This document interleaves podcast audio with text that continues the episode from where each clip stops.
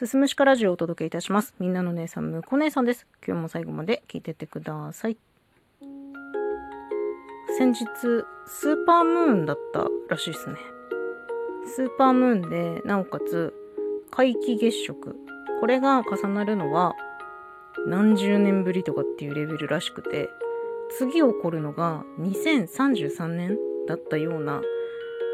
気がします。何かで見ました。で、まあ、私はですね、毎月満月の付近では体調が悪くなることが多く、あんまりね、嬉しくないなっていうふうに思っちゃいますね。ネットで調べたら、満月前症候群っていう名前が出てきました。そういう名前がつくぐらい体調不良を起こす方も多いんじゃないかなというふうに思いますね。その潮の満ち引きによって、それがね、体に影響を及ぼすと。出血が増えるらしいのよ。だからお産が増えるとかって言われたりしてるんだけど、その出血が増えることによって、血管が拡張して頭痛が起きる。神経が活性化されてイライラしたりするらしい。まあ、見事に当てはまるんですけれども、逆に、あのー半月に1回の新月ですね、の時には、血管が縮むらしいんですよ。で、血管縮んだら縮んだで、頭痛引き起こしたりもするらしいんだけど、私も主人もね、頭痛持ちなので、顕著にこの月の満ち欠けに影響を受けるため、まあニュースやネットで、今日はスーパームーンですなんてのを見ると、もう、バートインフォって感じですね。影響もね、非常に大ですよ。だってスーパームーンってさ、いつもより地球に近づいてるんでしょ？月が。だから大きく見える現象なんでしょ？だからね、あの、通常よりも影響大きいんですよ。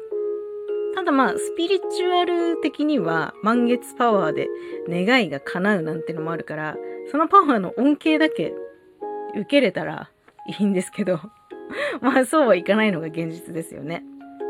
まあ本当ならね、スーパームーンで皆既月食なんてなかなか見られないから、夜空を見上げてみるなんてね。まあ、オツなもんじゃないですか。でもね、どうもね、ロマンのない私は、夜空や星、宇宙に思いを馳せるなんてしない。ね、ロマンって何ですか？ロマンって調べたんですよ。フランス語って出てきた。感情的、理想的に物事を捉えること、夢や冒険などへの強い憧れを持つこと、と出てきましたが、えーそういったことにはほぼほぼ興味がないというか、私はこの現代の日本、2021年の日本、ここで今、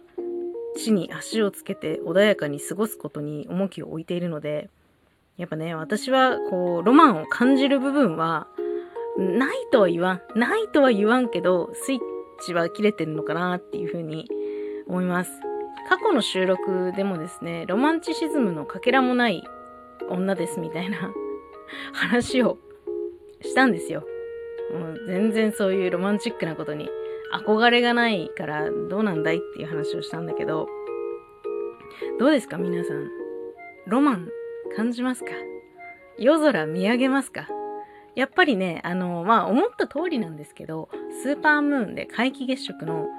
次の日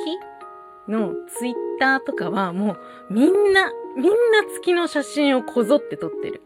私のね、持ってるこのエクスペリアですよ。まあ、エクスペリアを卑下したくないから、好きで使ってるから卑下したくないんですけど、このエクスペリアのスペックでは、こう、夜空に浮かぶ月などを撮る能力が多分ないので、もうカメラを向けるなんてこともせず。でもね、一応見に行ったのよ。その時間帯に、8時10分、夜の8時10分頃から20何分までの間に見れるよっていう風に聞いたから、主人がね、一応見てみるって言うから、まあ見てみますかって言って行ったらめちゃめちゃ曇ってて、全然見えねえじゃんみたいな。だから満月パワーもね、ちょっといただけなかったっていう感じですね。でも、あの、次の日ね、ツイッター見たらみんなが月の写真を上げていて、あ、みんなにはそういうところがあるんだなって。まあ言うて私もね、見に行った部類なので何とも言えないんですけれども、まあ、ただただ、その満月の前日として、えー、当日、その後日、数日は体調が非常に悪いです。だからね、もうこの満月の日は体を大事に静かに過ごすこれに限るなというふうに思っておりますね。満月が来たら次は新月が来るのでね、また穏やかに過ごしたいなというふうに思います。今日は以上になります。皆様お体ご自愛くださいませ。最後まで聞いていただいてありがとうございました。また次回もよろしくお願いします。